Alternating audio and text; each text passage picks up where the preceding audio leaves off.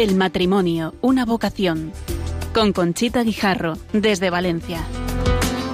Desde el día en que te conocí, me enamoré de ti. En ti vi todo lo que siempre imaginé. Pronunciaste mi nombre y yo supe por fin que así comenzaría un cuento que no tiene fin. Oh, baby,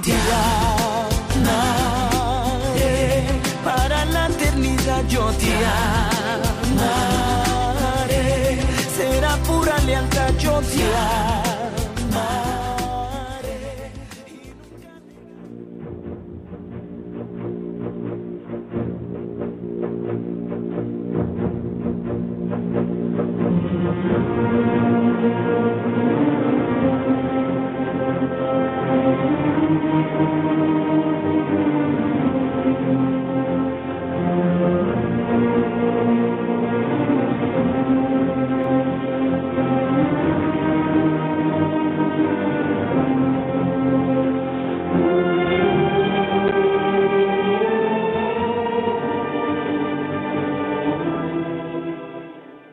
buenas noches, queridos oyentes de Radio María. Soy Conchita Guijarro y estamos con los técnicos Ramón y Ángelo, que nos hemos trasladado a la parroquia de Santa Rosa de Lima para realizar el programa El matrimonio, una vocación, y que esta noche lo hemos titulado Desde la vocación matrimonial, atender a los mayores cuando pierden la memoria.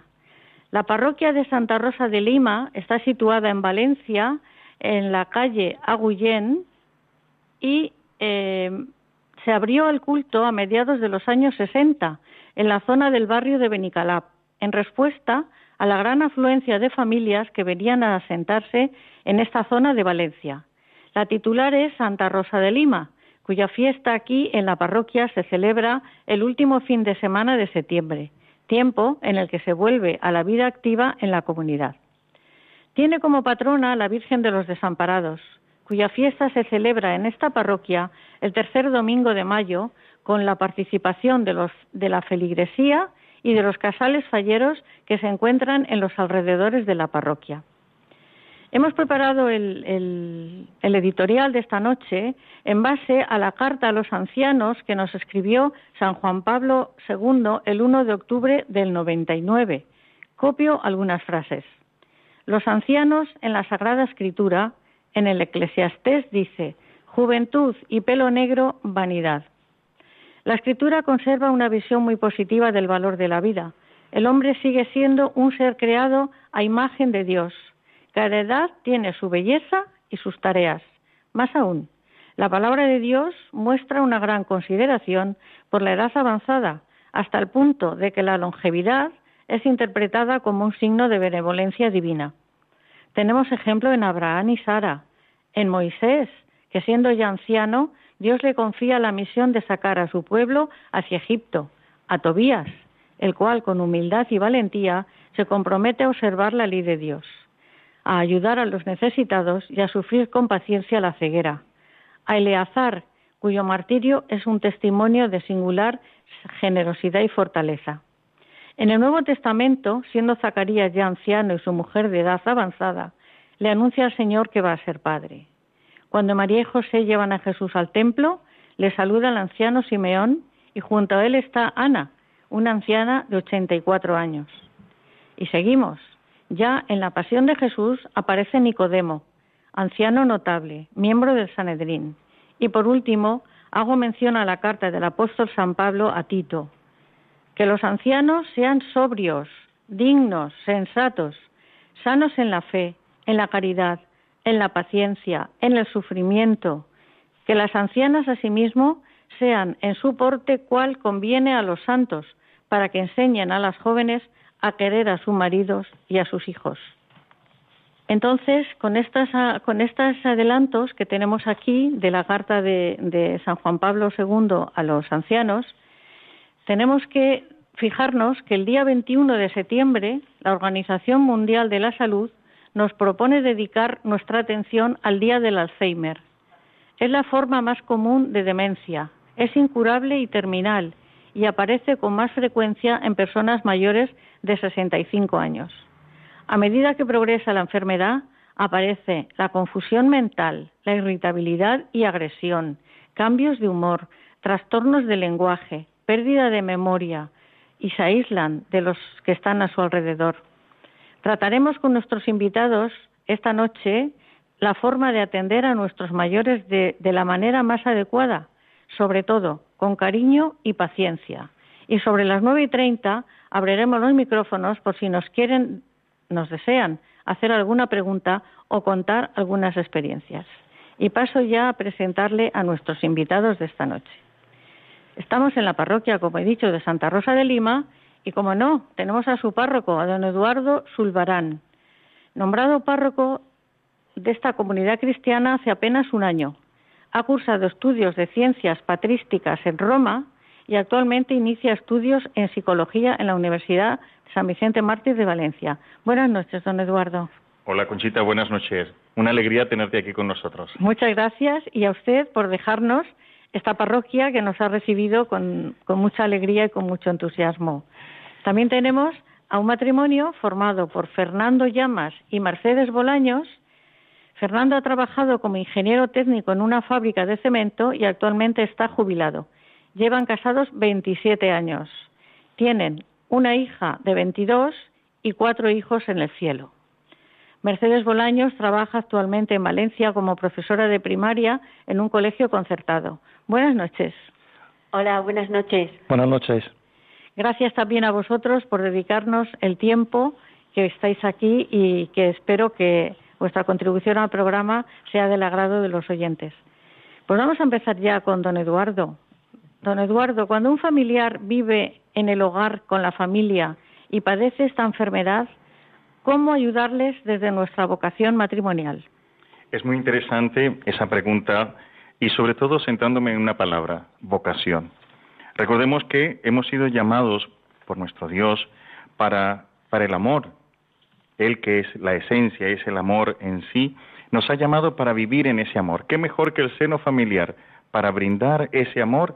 y especialmente, ¿por qué no?, con aquellos que nos han transmitido, de aquellos de los que hemos recibido el don de la fe, nuestros mayores.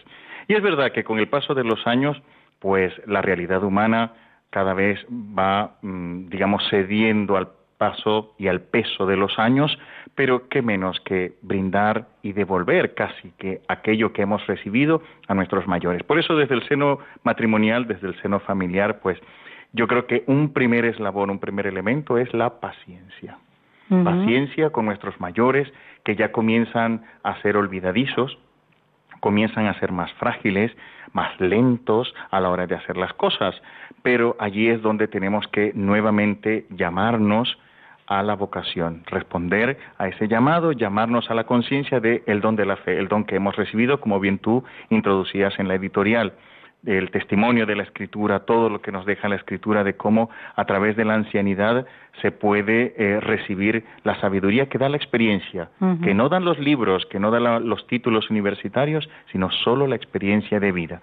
¿Cuántos padres, cuántos abuelos conocemos, y doy el testimonio después de 20 años de ministerio sacerdotal, de eh, adultos, ancianos, que solo de escucharles ya son una gran enseñanza, son una biblioteca, algo que no se encuentra en ninguna librería, en ningún texto, solo se vive desde la, lo que la vida misma te ha traído y esa experiencia es la que transmites, es la que das. Por tanto, desde la familia, pues eh, qué menos que recibirles, qué menos que ayudarles y no desecharlos como si fueran algo pasado, algo que ya no sirve, algo que ya no necesitamos, sino que acogerles, y acogerles sobre todo, como he dicho, con mucha paciencia. La verdad que sí. Me contaba usted cuando nos entrevistamos para hacer el programa que tenía una feligresa que tenía un caso de, de un familiar que no podía atenderle ya por, por temas laborales y lo que ella sufrió para ingresarlo o ingresarla era madre o padre. Madre. Madre. Cuente a nuestros oyentes el caso de esta señora. Este es uno de los, de los tantos testimonios que uno como sacerdote pues se encuentra y, descubre en la vida ministerial, en el servicio en, las parroquias. Se trataba de una persona eh, de una de las parroquias donde he estado antes y que me contaba con, con, gran tristeza, con gran dolor, cómo fue tan duro el tener que llevar a su madre a una residencia. En un primer momento de la enfermedad, aún a pesar del trabajo, pues la atendía.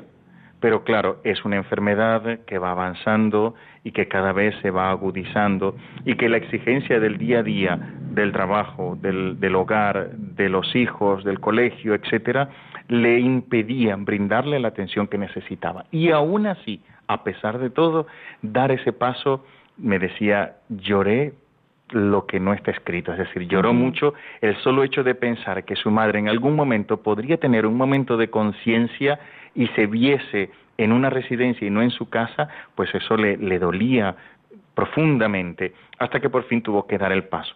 Estando la residencia tan cerca de su casa, pues iba todos los días, todas las tardes, iba, la cuidaba, le, la llenaba de, de, cariños, de atención, le daba la merienda, paseaba un rato, pero aún así no dejaba de ser duro. ¿eh? La verdad que sí. Y, y eso que era una buena hija. Sí, ¿eh? claro. Mercedes, ¿crees que la sociedad actualmente valora a los ancianos? Eh, vamos a ver, el, los ancianos son un tesoro inmenso de sabiduría y pues por, por su trayectoria sabemos que tienen una experiencia vital enorme, un talento acumulado muy grande ¿no? y, y actualmente hemos perdido esa memoria del lugar que ocupan en el mundo. Eh, los ancianos eh, están eh, llenos de muchísimas virtudes y pueden enseñarnos muchísimo. Eh, pues desde la serenidad, ¿eh? cuando hablas con una persona mayor, esa serenidad, ese semblante que te transmiten, ¿verdad? Esa paciencia, son muy agradecidos, son benevolentes, tienen, desbordan amor. Eh, por lo tanto, tenemos que recuperar a los ancianos como maestros de la vida, ¿eh? y es tarea de todos. El Papa Francisco, en una frase que escribió sobre los ancianos, decía, los ancianos son una gran inyección de sabiduría, también para toda la sociedad humana, sobre todo para la que está demasiado ocupada, demasiado empeñada y demasiado distraída. Son muy importantes y hemos de valorarlos. Sí, lo que sucede es que mmm, tenemos prisa para todo, tenemos prisa para hacer las cosas, prisa para llegar a todas partes y a veces dejamos al anciano al final, ¿no, sí. don Eduardo? Sí, la verdad es que, siguiendo la línea que decía Mercedes, nos hemos convertido en una sociedad tan pragmática que, que, todo lo queremos rápido y, y, de una u otra forma. Queremos que, que los ancianos también en, entren en esa pra, practicidad de la sociedad uh -huh. y como ellos no pueden por su lentitud o por lo que sea, pues no nos sirven, casi que se vuelven como un tropiezo o un obstáculo. Y por eso es necesario, repito, vuelvo a lo que ya dije al inicio, retomar que son fuente de sabiduría, de experiencia y de tantas virtudes que pueden brindar a la familia. Y muy importante, eh, Fernando, te doy entrada a ti, muy importante, re, tenemos que recordar lo que ellos han hecho por nosotros, porque eh, primero nos han dado la vida y después nos han dado muchísimas cosas. Fernando, ¿tú qué opinas de esto? Sí, bueno, pues antes de nada, pues decir que se le debe todo, ¿no? Eh, porque ellos lo que han hecho es que nos han dado la vida. Luego han sido también una fuente integradora dentro de la familia, porque a los hijos nos ayudan a, sobre todo, mantenernos unidos. Luego también nos han enseñado eh, más cosas, nos han eh, enseñado lo que es el amor, el sacrificio, el esfuerzo, y nos han enseñado también algo que es importantísimo, es a perdonar y a comprender a los demás, porque siempre con sus historias y, y las situaciones que ellos han ido eh, siempre, eh, bueno, que nos han dicho, pues siempre nos decían, eh, bueno, todos estos valores. Luego, eh, una de las cosas también, pues, es que nos han eh, enseñado a rectificar en, en, la vida, porque ellos, con su experiencia, siempre se han dado cuenta de los errores cometidos. En África, en África tengo aquí una, una nota que dice que en África a los mayores les llaman bibliotecas, bibliotecas vivientes. Y es cierto, es cierto, Porque es cierto. allí como, como no tienen tanto internet y tanto cosa, pues le llaman bibliotecas vivientes. Sí. Don Eduardo, eh, en la Carta de los Ancianos, San Juan Pablo II dice, honra a tu padre y a tu madre. Es un deber reconocido universalmente. ¿Es difícil cumplir este mandamiento cuando pierden la memoria? Sí, la verdad, y es, es, triste decirlo, pero, pero sí. Porque la realidad es, es el día a día. Nosotros ahora estamos hablando y estamos compartiendo la experiencia de, cómo desde la fe recibirles, como desde la fe también agradecerles tantos dones que hemos recibido, pero en el día a día, en tener que repetirle tantas veces cómo te llamas, quién eres, dónde está, porque a veces ni se acuerdan de quiénes son, de dónde están, ni, ni, reconocen a sus hijos. Yo recuerdo el testimonio de una señora que su madre, cuando yo le iba a llevar la comunión, este, la señora me decía, ella es mi madre, y era su hija. Ah. Y entonces no solo una vez, sino todo el día, cada diez minutos o cada instante le preguntaba, ¿tú quién eres? ¿Y tú quién eres? Entonces, en el día a día, honrar a tu padre y a tu madre, por supuesto que sí. Se hace tarea difícil. Yo me atrevería a decir que imposible, humanamente hablando. Pero allí es donde tenemos que recurrir a la fe, a la oración. Allí es donde tenemos que retomar esa fuerza que no es humana, sino que es divina el poder honrar al padre o a la madre, aún en esos momentos tan difíciles, solo y únicamente desde la fe se puede hacer. Y desde la vocación matrimonial, ¿eh? porque a veces tienes a, personas que no es tu padre ni tu madre, puede ser algún familiar y tienes que sacar de, pues eso, del sacramento del matrimonio, de la fuerza que te da para seguir cumpliendo como si fuera tu padre o tu madre. Mercedes, ¿qué recuerdas tú de tus abuelos? Que los has conocido a los cuatro, ¿no? Mm, bueno, conocí a tres de ellos, ¿eh? tuve mucha suerte y conocí a mis dos abuelos paternos y a mi abuelo materno, que conviví con él desde que nací hasta que murió, que yo tenía 12 años. Y claro, dejó una huella enorme en, nosotras, que somos tres hermanas y hemos vivido momentos con, con él pues muy divertidos, porque era una persona pues eh, que tenía mucha imaginación, se inventaba frases, nos decía refranes, era muy simpático, siempre estaba dispuesto a, pues a jugar con nosotros. Y también de, mi abuela materna, recuerdo, no, perdón, de mi abuela mm, paterna, recuerdo que era una persona que nos transmitió muchísimo, porque era una mujer mm, de profunda religiosidad y tenía, en fin, los valores cristianos muy arraigados. Y, bueno, nos hablaba de, la Virgen y nos transmitió la fe, pero sobre todo lo que más nos hizo fue su testimonio de vida, porque era muy buena, era entrañable y estaba siempre, siempre pendiente de los demás. O sea que de mis abuelos tengo muy, muy buen recuerdo. ¿Y tú, Fernando, qué recuerdo tienes de tus abuelos? Bueno, yo lo que no tengo es la misma suerte que Mercedes, que ella sí que los había eh, conocido, ¿no? Pero eh, sí que sé que, mis padres sí que me hablaron siempre muy bien de mis abuelos y siempre con un tono positivo porque fueron personas de una gran calidad humana. pero bueno, eh, aunque sí que lo que tuve la suerte de ver, pues el ejemplo de, mi padre, que mi padre pues el abu, ¿no? como le decían sus su, eh, nietos, pues siempre pues les bueno eh, les hablaba pues a, fin a, los nietos, a mi hija eh, también y siempre le, pues eran pues con una transmisión de, valores y siempre dando muy buenos consejos y una digamos una actitud muy positiva, ¿no? Pues ante la vida. Luego, pues, una de las cosas que siempre vi en, mi padre era, pues, que a los nietos siempre les daba pues ese eh, dinerito de los reyes de los santos y de los eh, tal y cual pero al mismo tiempo al mismo tiempo siempre le daba pues algún libro de lectura religiosa. O muy bien, muy eh, bien. Estupendo. Y usted tiene recuerdo de sus abuelos don Eduardo yo sí.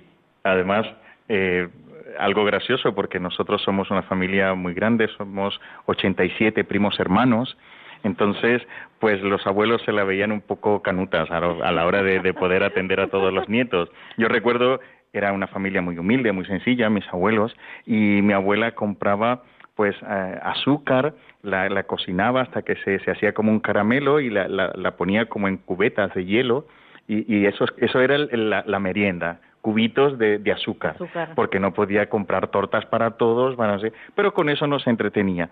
Y a la hora de, hacer nuestras mm, fechorías o así, pues corríamos a, la abuela, que ella nos defendía siempre y siempre, ay, es que eres muy tremendo, me decía, pero bueno, la abuela está aquí, decía. Muy bien, pues queridos oyentes, cuando son las nueve y veinte de la noche, las ocho y veinte en Canarias, vamos a hacer una parada musical y les vamos a poner una música, una canción que nos ha pedido don Eduardo, que es La familia del conjunto Pimpinela. Espero que les guste.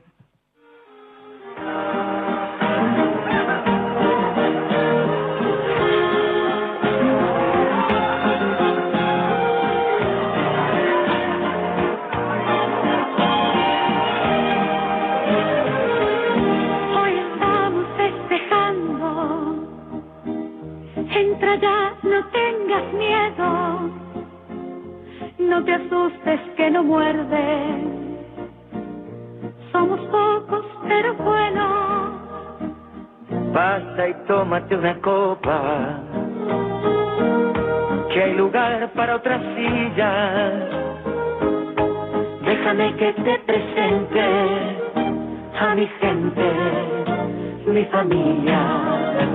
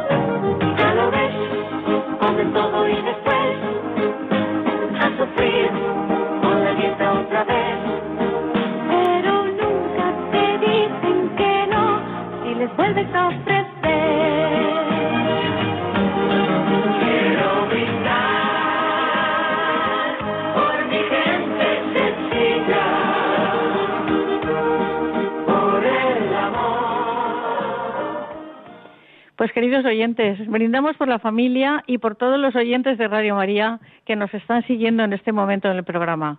Como hemos dicho, a las nueve y media abriremos los micrófonos para si nos quieren contar algún caso que viven o que están viviendo en su familia con los enfermos de, Alzheimer.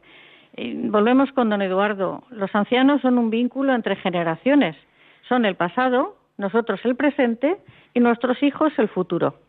Nuestra actitud hacia los ancianos, agradecimiento por todo lo que han hecho por nosotros, ¿será ejemplo para las generaciones futuras? Evidentemente sí. Ellos eh, están presentes porque no, no podemos negar la presencia de los abuelos en, el, en las familias de hoy día. Sin embargo, prácticamente el trabajo de los abuelos o el papel de los abuelos pues ha quedado reducido a una cuestión más logística, llevarlos al cole, prepararles la merienda, atenderlos a los chiquillos, pero se, se pierde un poco esa perspectiva de transmisión de los valores. A la gente mayor que viene a hablar conmigo y a contarme a veces sus penas, en fin, con los, con los nietos o las nietas, siempre les digo, hazte presente, tú dilo, hay que hacer presente a Dios que no quede por no decirlo, que, que, tú digas, mira, está presente Dios, reza a Dios, agradecele a Dios. Por eso los mayores pues siempre tienen ese encargo generacional, transmitir lo que ellos han recibido y entre ellas la fe. Muy bien. Mercedes, ¿tú crees que los enfermos de Alzheimer se enteran de lo que pasa a su alrededor, que nos oyen cuando estamos con ellos? Bueno, pues según lo que nos cuentan los expertos, sí que se enteran. Ellos nos oyen, por lo tanto es muy importante estar muy cerca de ellos y transmitirle nuestro cariño, hablarles y bueno, no insistirles en que en que ellos nos puedan responder lógicamente, porque es imposible eh, y a lo mejor si hablan pues nos pueden decir cualquier cosa que no tiene nada que ver con lo que les estamos preguntando, pero por supuesto que debemos hablarles y transmitirle también nuestros sentimientos y muchísimo cariño, porque eso les va a ayudar a ellos muchísimo. Es el lenguaje del amor, al final, más que las palabras, basta un roce, una caricia, basta un gesto, por sencillo que sea, que les hará como despertar, y aunque ni te conozca, aunque ni sepa quién le está tocando, pero ese gesto ya le, le será para ellos un mensaje. Igual ni lo sabrán descifrar, pero les dirá algo. El lenguaje del amor es universal y traspasa cualquier barrera, incluso las barreras humanas de la debilidad o de la, de la mm, limitación humana. Así es, sí, sí. Y un tema muy importante que, que yo no tengo experiencia, pero un tema muy importante es que cuando ellos se ponen agresivos, cuando se ponen, no hay que devolver esa misma agresión. Por supuesto. Al contrario, hay que calmarles, hay que acariciarles, hay que, con muchísima paciencia, como dijo usted al principio, hay que llevar el tema. No, no es fácil, repito, porque en el día a día, en el trabajo de, de atenderles día tras día, pues es normal, puede haber el límite humano de, de, de esa, eh, colmarse o verse eh, colmado de, de la situación. Pero es verdad, algunos se ponen agresivos, algunos responden de una forma agresiva porque piensan que le estamos obligando a hacer cualquier cosa, pero en el fondo ellos ellos vuelven, son momentos, ellos vuelven a retomarlo y sobre todo si tú les respondes con agresividad, ellos también lo reciben. El testimonio de una persona que, que en un momento determinado pues se, se dejó llevar por la impaciencia y le dio pues un manotón en la mano, le pegó así en la mano a, a la mamá y, y, aunque parecía que no se estaba enterando de nada, en el momento respondió y le dijo, ¿por qué me pegas? Mm. ¿Eh? Porque sí se dan cuenta. Es, es, muy difícil, de verdad que es una enfermedad que, si, repito, si no es desde la fe, desborda a quienes están a su alrededor. La verdad que sí. Mercedes, tú como profesora de, de educación primaria, ¿cómo le podríamos decir a los niños que colaboren a, a, atender a los abuelos. Bueno, a tener paciencia con los abuelos. Claro. Sí, mm, a ver, eh, es una enfermedad que impacta muchísimo a, a, a, toda la familia, por lo tanto, a los jóvenes y a los niños también. Eh, entonces ellos se pueden sentir confundidos y se asustan, se asustan porque dicen qué está pasando aquí y necesitan aprender y manejar esos sentimientos que están teniendo. Bueno, pues son ya las nueve y media de la noche. Vamos a proceder a abrir los micrófonos. Si ustedes quieren llamar para hacer alguna pregunta o para contar alguna experiencia que hayan tenido o están teniendo con el Alzheimer, deben hacerlo al teléfono 91 005 9419. 91 005 9419. Estamos en el programa El matrimonio, una vocación, que estamos haciendo desde Valencia, en la parroquia de Santa Rosa de Lima, con su párroco y el matrimonio formado por Fernando y Mercedes. Pues nada, seguimos aquí a la espera de si ustedes quieren darnos alguna, alguna impresión. Conchita, si me permites, quería recalcar el tema de que eh, muchas, muchas veces desde el núcleo familiar o desde la familia en sí, desde la casa, desde el hogar, no por, por, por no querer, pero a veces por no saber o no poder brindarle a los abuelos, a los ancianos, la debida atención, no me refiero solo en el sentido de, de, atenderle cuando te habla, sino de atenderle hasta médicamente hablando, porque necesitan unos cuidados paliativos, unos cuidados médicos muy, muy específicos. Y a veces la, la familia no sabe cómo hacerlo ni cuándo hacerlo. Por eso, eh, es verdad que el hecho de llevarlos a una residencia, por doloroso, por difícil que pueda ser, a veces es lo, lo necesario. Hay que llevarlos. no, es, no es fácil dar ese paso para, para los hijos de tener que ingresar en una residencia a la mamá o al papá pero a veces es necesario. Es necesario precisamente por esos cuidados médicos y específicos que la persona necesita recibir y que desde la casa no hay un personal cualificado para poderles brindar eso, de pincharlos, de los medicamentos, cómo hacer, de alimentarlos a la, a de la forma correcta, porque a veces pierden hasta la capacidad de tragar o de digerir. Entonces, todas esas cosas, obviamente desde una residencia donde hay un personal cualificado, eh, dispuesto siempre a atenderles y de la forma más correcta y más oportuna. Pues sí, es doloroso, pero a veces es, es, necesario, es, necesario. Claro que sí. Vamos a ver, yo que había preparado una, una pregunta en base a la carta de San Juan Pablo II, dice, mientras hablo de los ancianos, no puedo dejar de dirigirme también a los jóvenes para invitarles a estar a su lado. Os exhorto, queridos jóvenes, a hacerlo con amor y generosidad, los ancianos os pueden dar mucho más de lo que os imagináis. ¿Has vivido esta experiencia con algún anciano de la familia, Fernando y Mercedes? ¿Habéis vivido alguna experiencia? Pues sí, yo desde hace varios años soy voluntario en un centro de día y doy clases de eh, informática junto a eh, otras dos personas más. Y mi sorpresa fue que cuando yo creía que yo les iba a enseñar a ellos, pues eh, todos los días yo me llevaba alguna sorpresa al, ver la paciencia y la tenacidad y la gran ilusión con que todas estas personas mayores pues iban a las eh, clases y eh, siempre, eh, bueno, pues mm, estas situaciones complicadas, ¿no? En las que hoy día, pues un, chico joven, ¿no? Que te las hace, vamos, en unos segundos, pues ellos estaban mm, ratos buenos allí insistiendo, insistiendo, y pero eh, bueno, siempre daban con la, con la tecla, ¿no? Luego, pues, eh, eh, otra de, de, las cosas era que siempre pues se le veía con una, una puntualidad, una ilusión, una exigencia que ellos mismos se autoimponen y siempre conseguían... Perdona que te corte, pero es que tenemos una llamada. Matilde de Alicante, buenas noches. Sí, hola, buenas noches. Buenas, buenas noches, Matilde, dime. Hola, gracias por el programa, lo primero. Muy bien. Mi pregunta es la siguiente. Yo quería saber cómo podemos ayudar a los niños a afrontar la enfermedad del Alzheimer en la familia. ¿Quién quieres que te responda?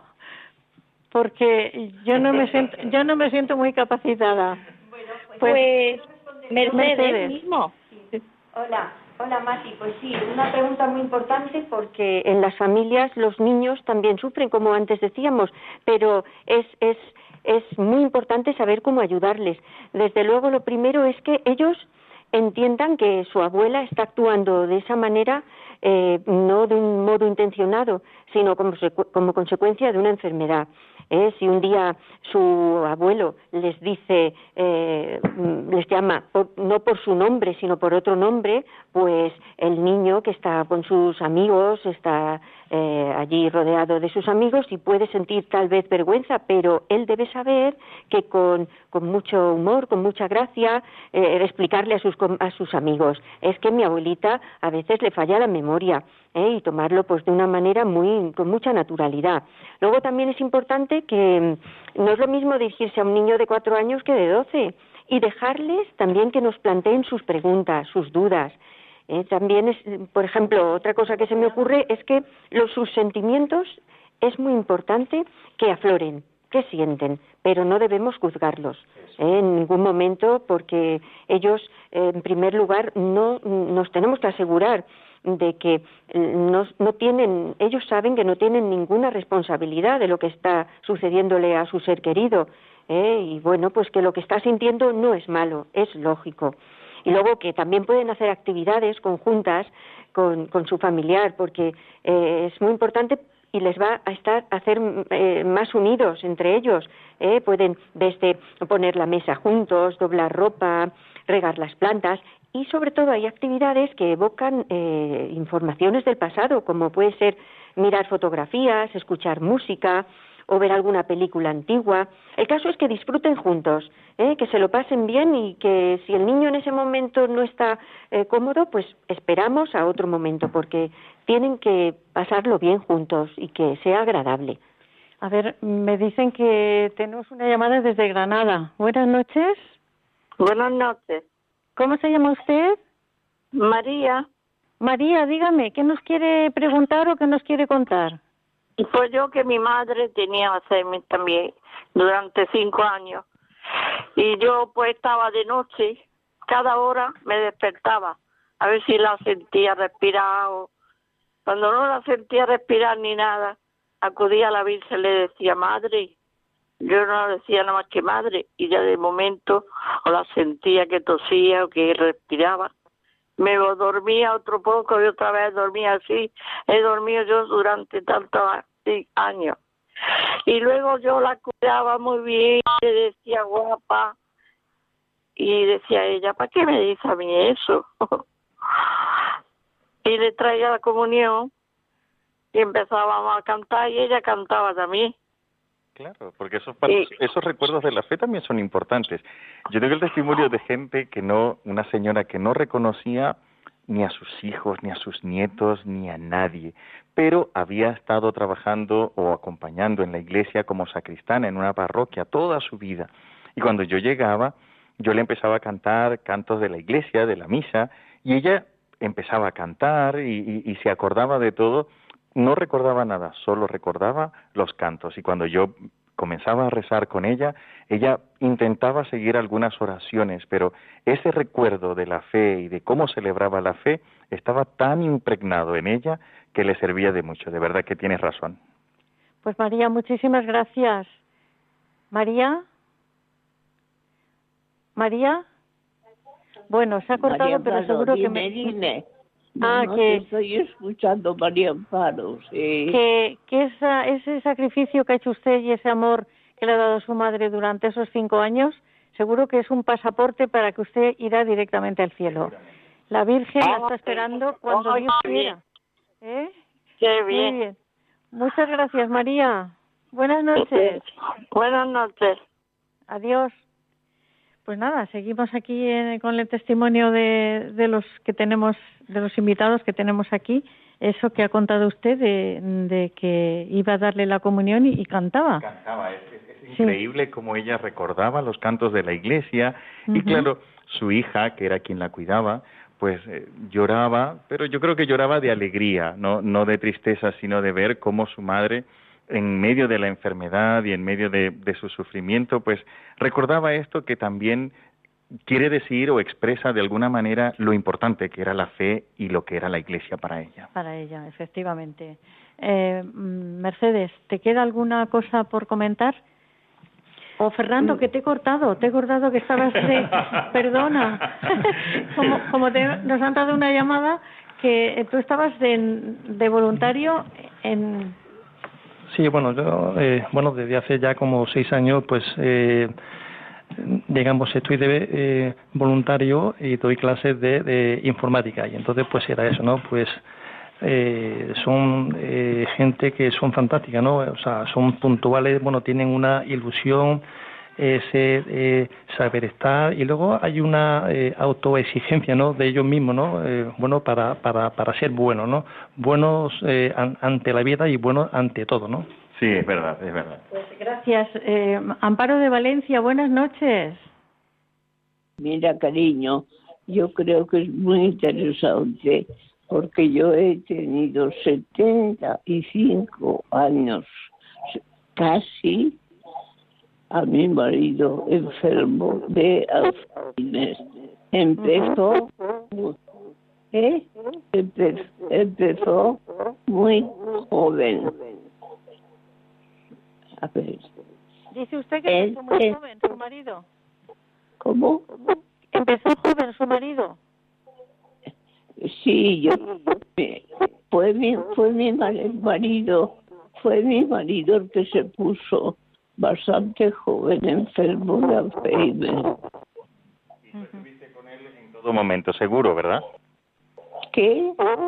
Tú has estado con él seguro en todo momento, nunca lo abandonaste por eso. Que va, nunca, jamás y tenía mo- te- tenía motivos, tenía motivos. A, a ver, Claro, claro que sí. Y eso solo se explica desde el amor, esa paciencia y seguro que esa dedicación que has tenido con él solo se entiende desde el amor que tú sentías por él y por eso lo atendías con tanto cariño, seguro. Claro, además, además no, no solo eso, nos casamos. A ver, ¿pu- ¿puedo hablar? ¿Puedo hablar? Doña Amparo, se le oye muy mal porque tiene usted puesta la radio. ¿Sería tan amable de cerrar la radio? Porque Sí, no- espere un momento, espere un momento que tengo aquí. Ya, ya está quitada la radio, ya, ya está Ahora- quitada. ahora No lo oímos mejor. Ah, bueno, es, que Bueno. es muy... Le, le damos, es que nos llega muy mal el sonido. Le damos las gracias, doña Amparo, por el testimonio que nos ha dado y agradecemos que usted haya estado en todo momento al lado de su marido. Buenas noches, doña Amparo. Bueno, entonces, Bueno. pues seguimos aquí en, en la mesa. ¿eh? Es, es- es hermoso escuchar el testimonio de esta gente Sí. mayor, eh, cómo se dedican con, con paciencia y con total esmero y dedicación a, a sus esposos, o a veces ha pasado con la esposa.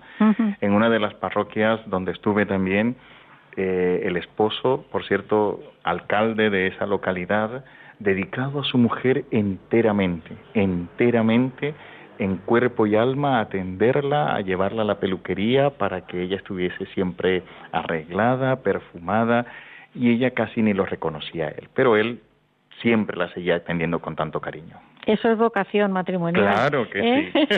no solamente cuando van las cosas bien Eso. y sos joven. Muy bien, muy bien el testimonio. Pues yo tengo aquí un- una, una referencia al Levítico que dice, ponte en pie ante las canas y honra el rostro del anciano. Honrar supone una triple actitud para los ancianos, acogerlos, asistirlos y valorar sus cualidades. Don Eduardo, denos algunas pautas para estas tres. Ah, Es, es interesante porque el tema de las canas hoy por hoy es un tema delicado, ¿no? Las mujeres pues se las tapan con los tintes. El hombre también ahora entra en esa misma línea de taparse las canas porque parece que sentimos vergüenza de hacernos mayores. Parece Ujú. que el hecho de que las canas manifiesten una cierta edad, pues intentamos esconderlo. Y esa es nuestra sociedad, que intenta eh, hacer desaparecer una realidad ineludible, que es la edad.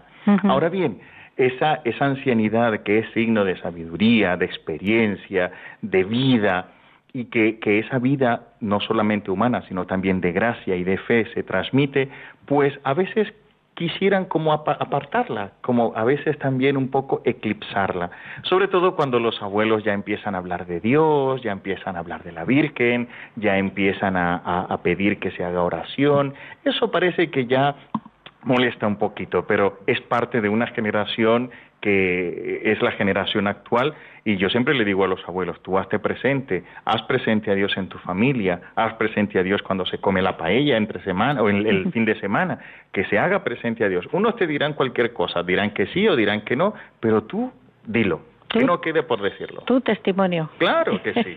Bueno, pues vamos a hacer otro pequeño corte musical. Vamos a poner la canción con lo que la Virgen le decía a Juan Diego. No estoy aquí, no tengas miedo que soy tu madre. Y eso es lo que tenemos que pensar las personas que tienen enfermos con Alzheimer. Acudir a la Virgen María en todo momento.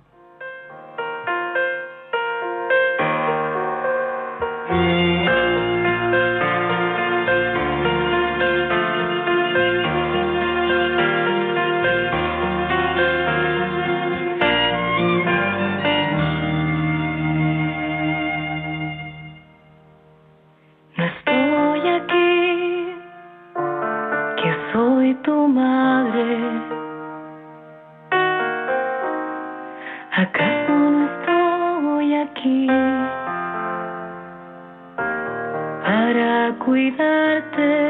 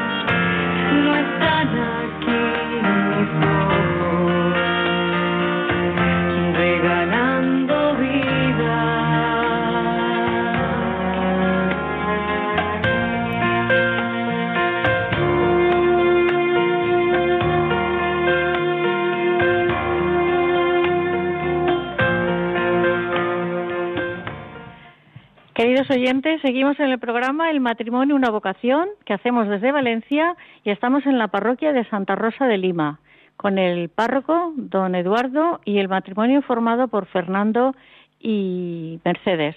Mercedes, tú nos querías contar un- una anécdota o un caso que conoces.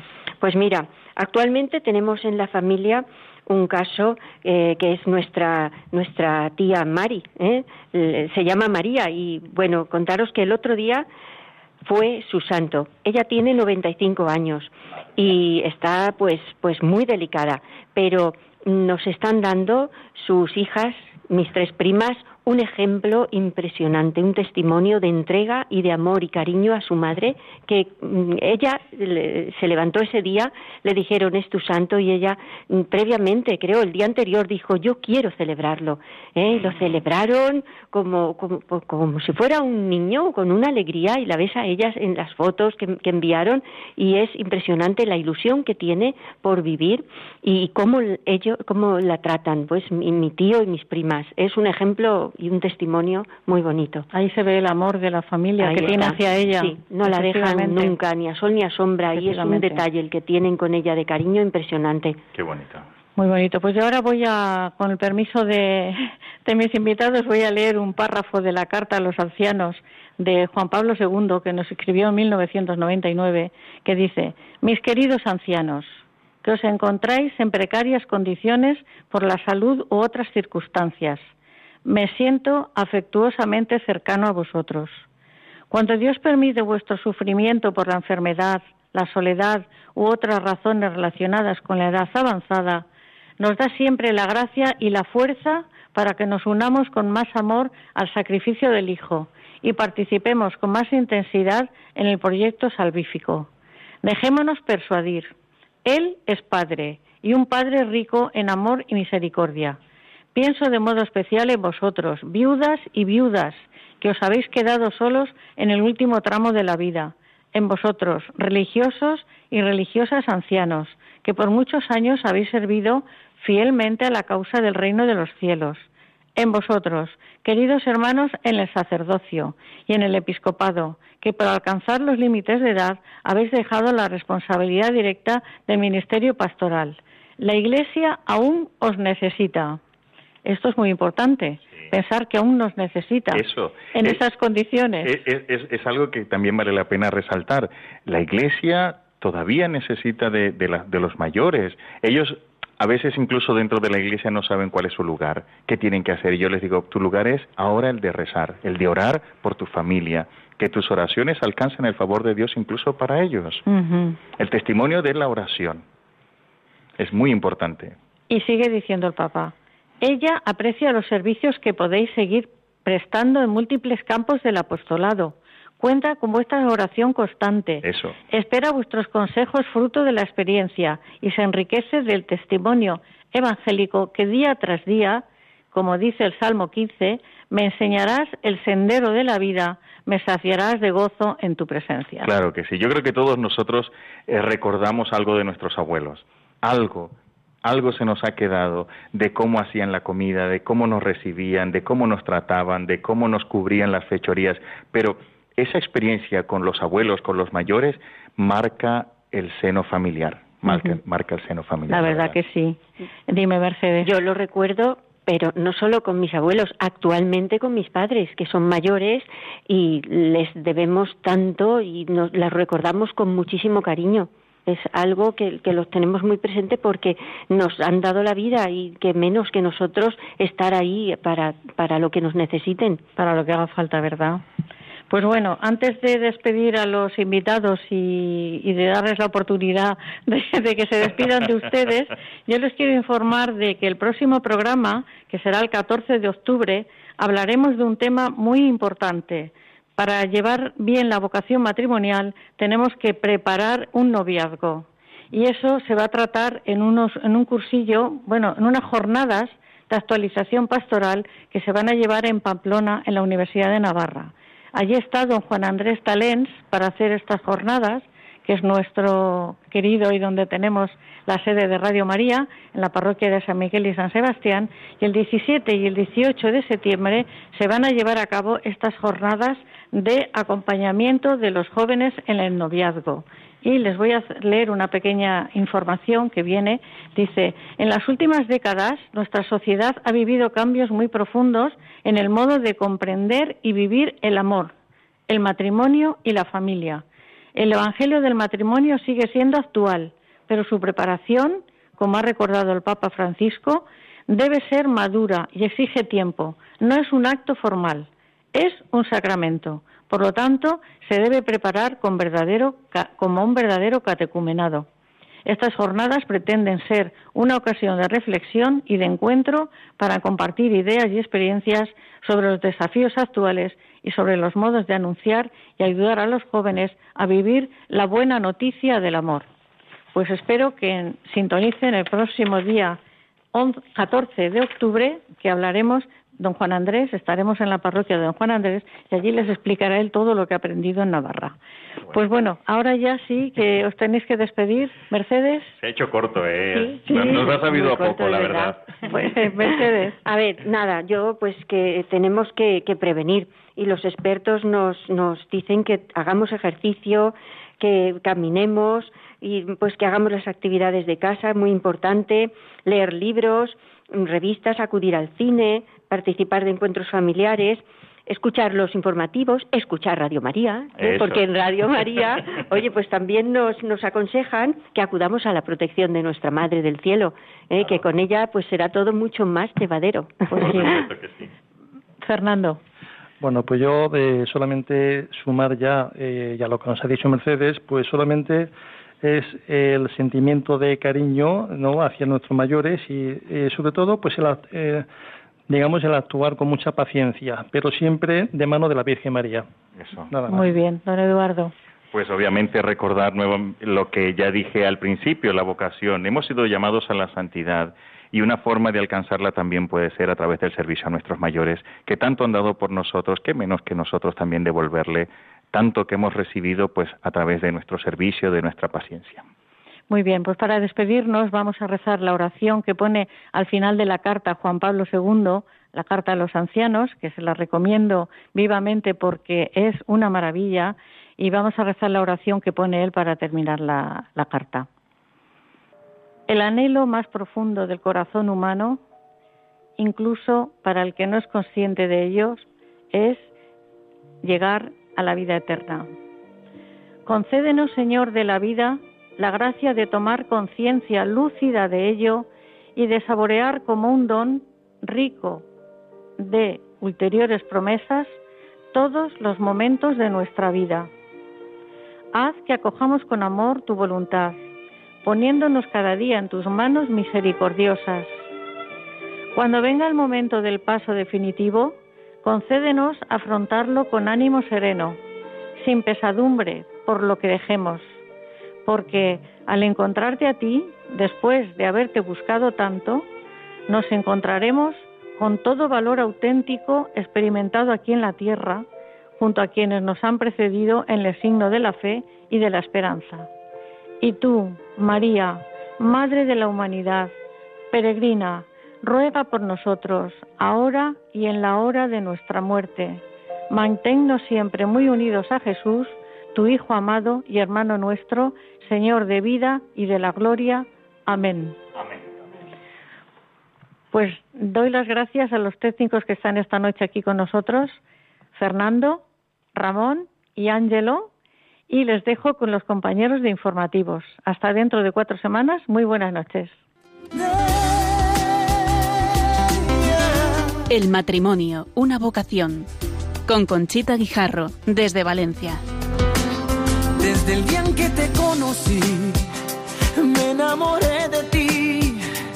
En ti vi todo lo que siempre imaginé. Pronunciaste mi nombre y yo supe por fin que así comenzaría un cuento